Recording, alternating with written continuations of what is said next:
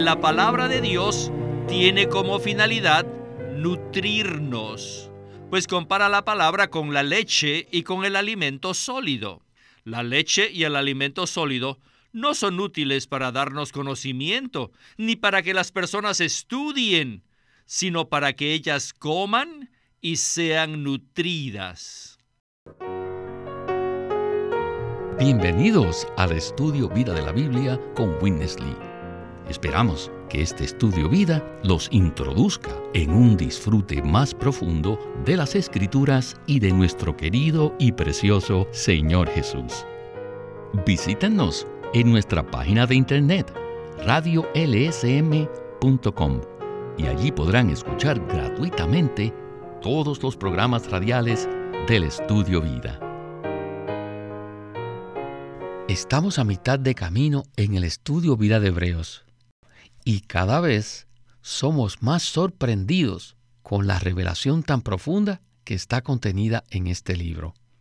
El tema de este mensaje es la palabra de justicia y la palabra de los comienzos de Cristo. En esta ocasión nos acompaña nuevamente Eric Romero. Eric, muchas gracias por aceptar nuestra invitación. Gracias por invitarme a participar en este mensaje. Estamos listos para el primer segmento de este mensaje. Escuchemos a Witness Lee y el estudio Vida de Hebreos. La carga que tengo en este mensaje es que ustedes puedan comprender cuál es el significado de la palabra justicia. Si hemos de entender lo que significa la palabra justicia, primero debemos ser profundamente impresionados con el hecho de que la palabra de Dios no tiene como fin el impartirnos conocimiento.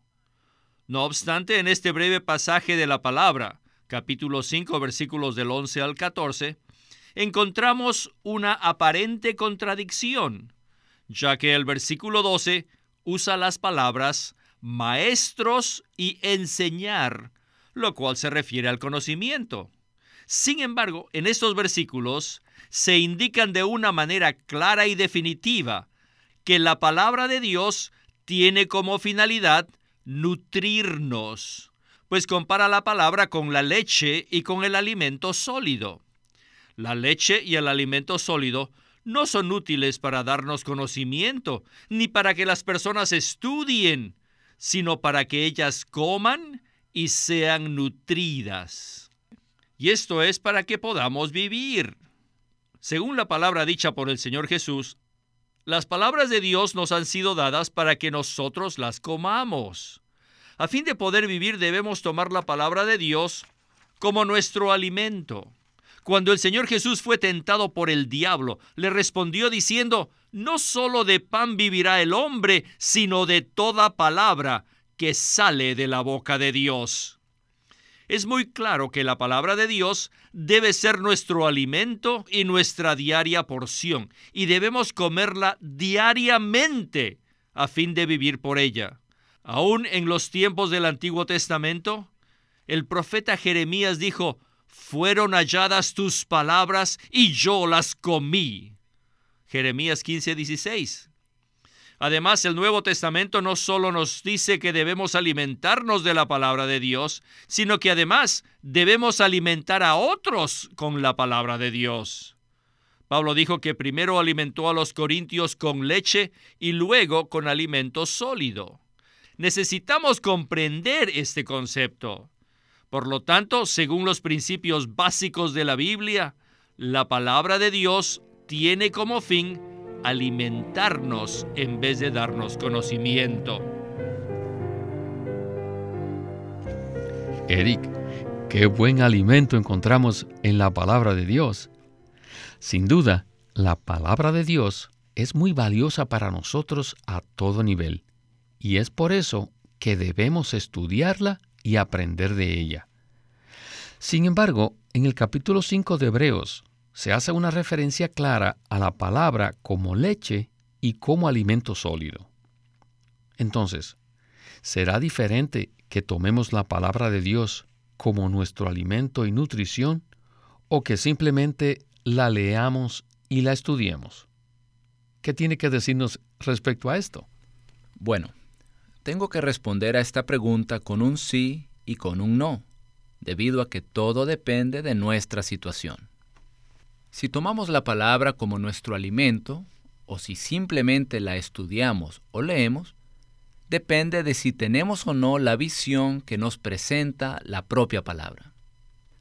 La Biblia no es primordialmente para que obtengamos conocimiento mental, sino para que recibamos la iluminación divina y el suministro de vida espiritual. Si no nos damos cuenta de esto, entonces no recibiremos suministro alguno en nuestra lectura y estudio de la palabra. Pero si nos damos cuenta que Dios desea alimentarnos a través de su palabra, entonces en cada contacto que tengamos con la Biblia, recibiremos algo de nutrición. Nuestro estudio de la palabra debe ser un medio para que nosotros podamos recibir el suministro de vida contenido en ella. De esta manera, la palabra se convertirá en alimento y en espíritu y vida para nosotros. Y lo mismo debe suceder con nuestra lectura. Podemos leer la palabra para obtener un conocimiento más amplio y para familiarizarnos con la narrativa. Pero si nos damos cuenta que la Biblia nos ha sido dada primordialmente para nuestra nutrición, entonces podremos ser nutridos por medio de nuestra lectura. Por supuesto, también hay momentos en que nos acercamos a la palabra no para estudiarla ni leerla, sino para orarla o meditarla. En esos momentos estamos buscando la nutrición de manera explícita y particular. Mi testimonio personal es que el estudio, la lectura, la meditación y la oración de la Biblia son esencialmente iguales, porque en cada situación la palabra llega a ser alimento para mí. Si existe alguna diferencia en estas maneras de leer la Biblia, eso depende únicamente de cada uno de nosotros. La palabra nunca cambia en cuanto a su naturaleza y esencia. Por tanto, si solo estamos buscando un estímulo mental, eso será lo que obtendremos. Pero si lo que buscamos es un suministro de vida y nutrición, junto con la iluminación y el entendimiento apropiados, eso será exactamente lo que obtendremos. Bueno, Eric, no puedo más que decir amén. Ahora, en el próximo segmento, Winnesley nos hablará con más detalle respecto a lo que significa la palabra de justicia. Pues continuemos entonces con el estudio vida de hoy. Adelante. En este pasaje de la palabra, la leche se refiere a los primeros rudimentos de los oráculos de Dios. 5.12. Y también se refiere a la palabra de los comienzos de Cristo en 6.1. Espero que todos ustedes jóvenes aprendan a usar correctamente estas expresiones. Existen otras expresiones que son fáciles de comprender, pero la expresión los primeros rudimentos de los oráculos de Dios no es fácil de comprender. La palabra griega traducida rudimentos puede también traducirse como elementos primarios lo cual denota las cosas elementales. Por otro lado, el alimento sólido, el cual es para los que han alcanzado madurez, se refiere a la palabra de justicia. ¿Qué cosa es la palabra de justicia? Esta expresión es mucho más difícil de comprender que, por ejemplo, la palabra de gracia o la palabra de vida. La palabra justicia alude siempre al gobierno de Dios y a su disciplina gubernamental. Después de haber estudiado todo el libro de Hebreos, finalmente descubrí que aquí se nos presenta no solo una revelación de Cristo en el nivel más elevado, sino también este libro nos revela el gobierno divino de Dios entre los escogidos de Dios. les mencionaré algunos versículos que nos aclararán mucho. Hebreos 10:31 dice, Terrible cosa es caer en manos del Dios vivo. En 12:29 añade, Porque nuestro Dios es fuego consumidor. Hebreos 10:30 nos dice que el Señor juzgará a su pueblo. Podemos hallar versículos como estos en todo el libro de Hebreos. Las cinco advertencias que se encuentran en este libro se basan en el hecho de que Hebreos no nos presenta a un Dios de amor, sino a un Dios justo, que es un fuego consumidor al ejercer su disciplina gubernamental sobre su pueblo. El libro de Hebreos no trata con el hecho de que Dios es amor, sino que trata del gobierno justo de Dios, ya que nos revela la disciplina gubernamental y dispensacional que Dios administra a su pueblo. Tenemos que mirar a los israelitas. Consideremos el caso de los hijos de Israel. Dios los amó y no hay duda de ello y Dios los liberó de Egipto y cuidó de ellos en el desierto. Pero toda la historia de ellos nos muestra un cuadro detallado de la disciplina gubernamental de Dios. Primeramente deseo señalarles que la gran mayoría del pueblo de Israel no entró en la tierra prometida, y esto fue debido a la disciplina gubernamental de Dios. Nunca se olviden de esto.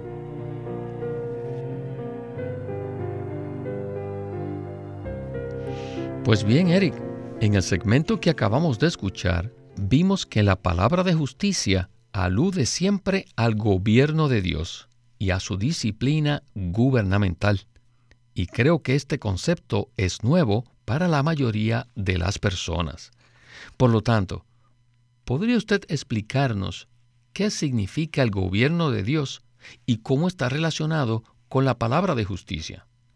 Todos estamos familiarizados con la palabra gobierno y sabemos que el gobierno se relaciona con la administración y con la autoridad. Muchos creyentes aprecian la gracia de Dios en su salvación, pero no se dan cuenta que la Biblia tiene mucho que decir con respecto al trono de Dios, a su administración, al gobierno que ejerce sobre nuestras vidas, a su reino y a su disciplina gubernamental. Ya sea que lo reconozcamos o no, somos ciudadanos en el reino de Dios y miembros de la familia de Dios, y por lo tanto estamos sujetos a su gobierno. El asunto del gobierno está relacionado con la autoridad, la responsabilidad, la confiabilidad, la disciplina, la recompensa y el castigo. Muchos cristianos, en particular en los Estados Unidos, han sido afectados por las enseñanzas incompletas y superficiales de la palabra. Un libro como el de Hebreos nos muestra que tenemos una gran responsabilidad ante el Señor. No podemos enfocarnos meramente en nosotros y en ser salvos del infierno para ir al cielo o en recibir algunas bendiciones. No, fuimos creados por Dios y para Dios. Fuimos redimidos por Dios y también fuimos redimidos para Dios y estamos aquí para servir al propósito eterno de Dios. A fin de poder llevar a cabo su propósito eterno, Dios tiene una administración, un gobierno en este universo. Existe una palabra en las escrituras que está relacionada con el gobierno de Dios, y esta es la palabra de justicia. Esta es una palabra que nos habla acerca de nuestra responsabilidad ante el Señor.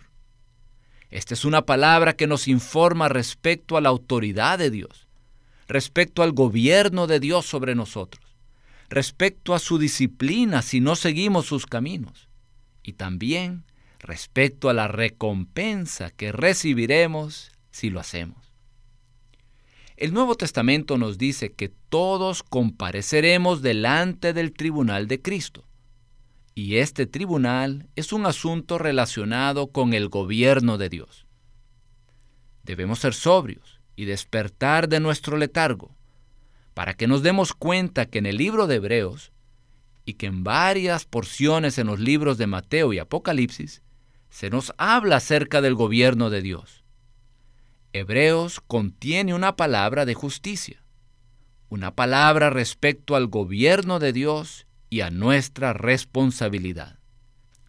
Esta es la conexión que existe entre el gobierno de Dios y la palabra de justicia. Gracias, Eric. En esencia, la palabra de justicia es una palabra que hace referencia a la disciplina gubernamental de Dios con sus hijos, con miras a llevar a cabo su economía. Antes de que vayamos al segmento final de este mensaje tan sobrio, quisiera leer los versículos 1 y 2 del capítulo 6 de Hebreos, los cuales dicen de esta manera, Por tanto, dejando ya la palabra de los comienzos de Cristo, vayamos adelante a la madurez, no echando otra vez el fundamento del arrepentimiento de obras muertas y de la fe en Dios, de la enseñanza de bautismos, de la imposición de manos, de la resurrección de los muertos y del juicio eterno. Con esta porción bíblica regresamos por última vez con Witness Lee en el estudio Vida de Hebreos. Adelante.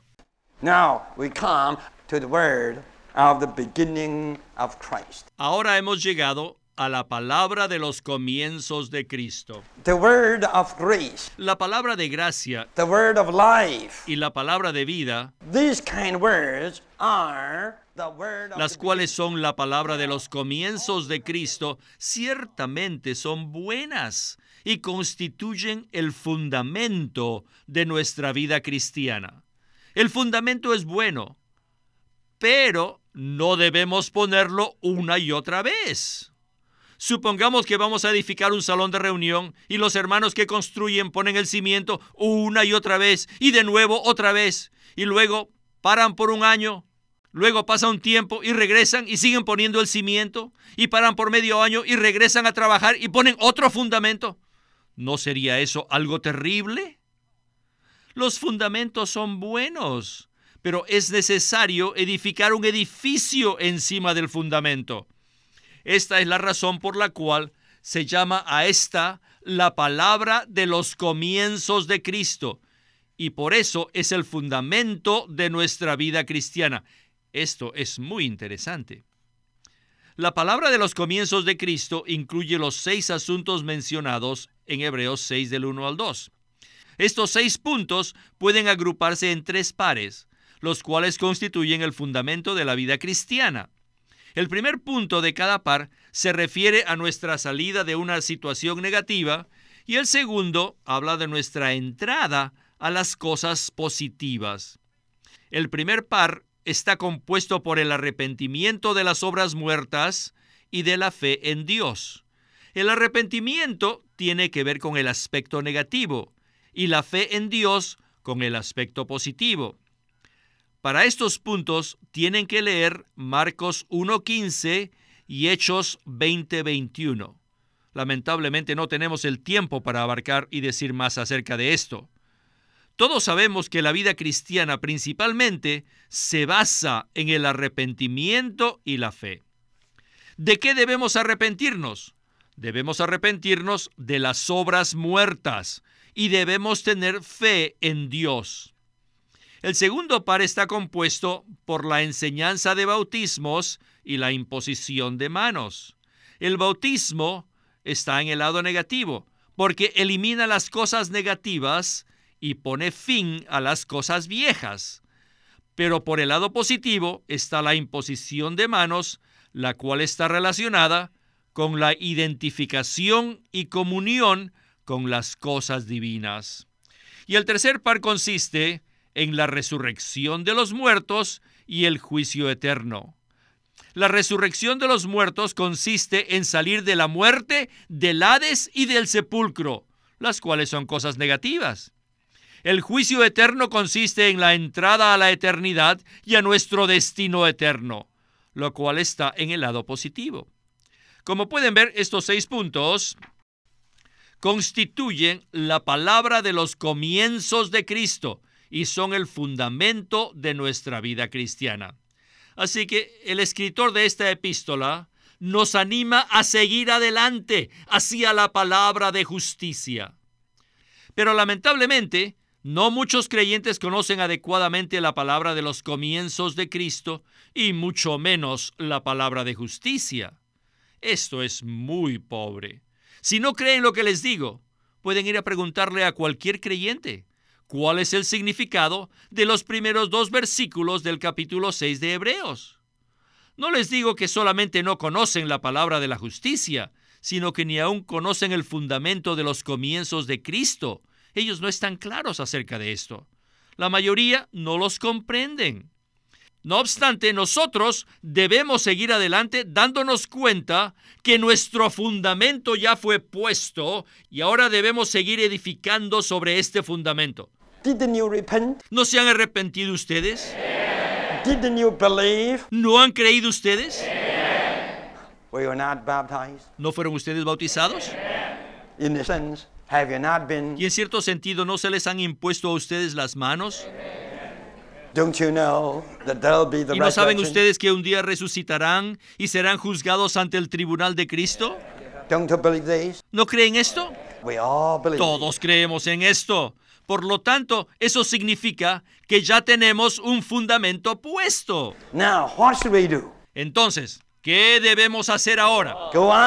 Debemos avanzar de la palabra de los comienzos de Cristo a la palabra de justicia, de la palabra de gracia y la palabra de vida, a la palabra de justicia, de la buena palabra a la palabra dura para que todos podamos comprender no solo la gracia de Dios, sino también su justa disciplina gubernamental.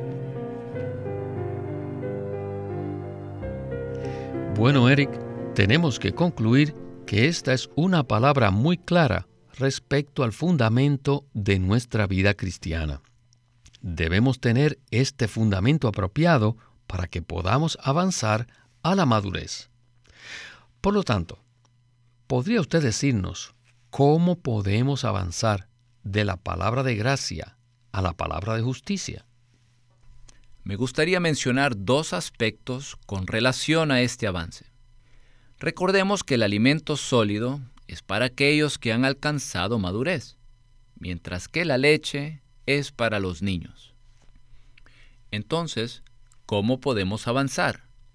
Primero, necesitamos tener un crecimiento genuino en el Señor. Es probable que mejoremos nuestro comportamiento, nuestro conocimiento de la Biblia y que recibamos bendiciones del Señor. Pero no debemos confundir esto con el verdadero crecimiento en vida, el cual es el incremento de Cristo en nosotros. Si deseamos avanzar, necesitamos crecer. Cuanto más crecemos en el Señor, más podemos avanzar hacia la palabra de justicia. El segundo asunto que quiero mencionar se relaciona directamente con la carga de Witness Lee y la nuestra, en esta serie de mensajes del libro de Hebreos. Necesitamos la enseñanza apropiada que es conforme a la palabra de justicia. Por un lado, debemos crecer para poder comprender. Y por el otro, debemos comprender para poder crecer.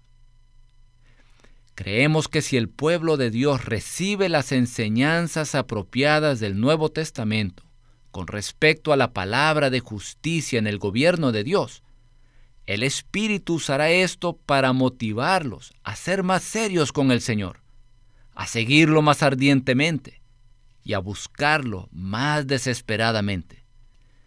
Necesitamos la luz y el suministro de vida para poder crecer. Y a medida que crecemos, podemos comprender la palabra de justicia.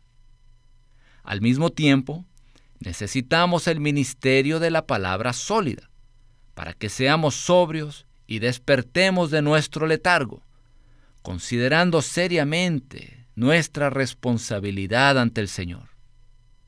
Creemos sinceramente delante del Señor que este tipo de palabra es la que está siendo liberada a través de este ministerio. Y estoy totalmente de acuerdo con usted. Esperamos que esta palabra de justicia haya despertado el deseo en todos los que nos escuchan de seguir creciendo para avanzar a la madurez. Muchísimas gracias, Eric, por habernos acompañado en este estudio vida. Muchas gracias por invitarme. Este es Víctor Molina haciendo la voz de Chris Wilde, Eric Romero, la de Ron Canges y Walter Ortiz, la de Witness Lee.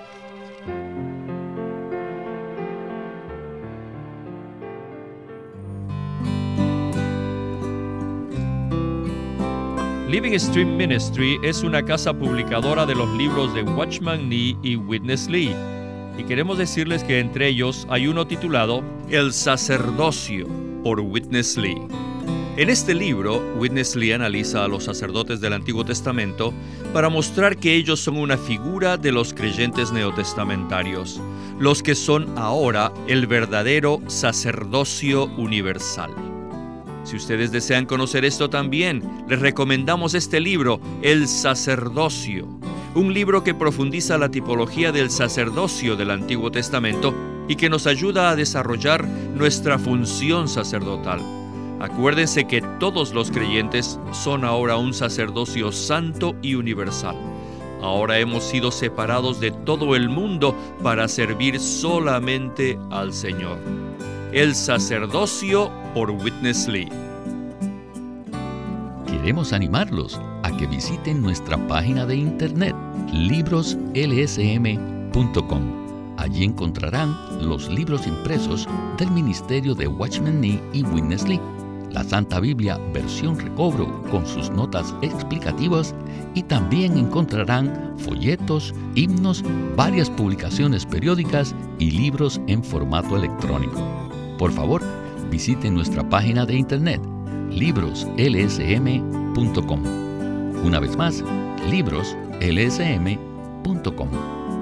O llámenos a nuestro teléfono gratuito 1-800-810-1149. 1-800-810-1149. Además, si desean, pueden comunicarse con nosotros enviándonos un correo electrónico a estudiovida.lsm.org. Una vez más, estudiovida.lsm.org.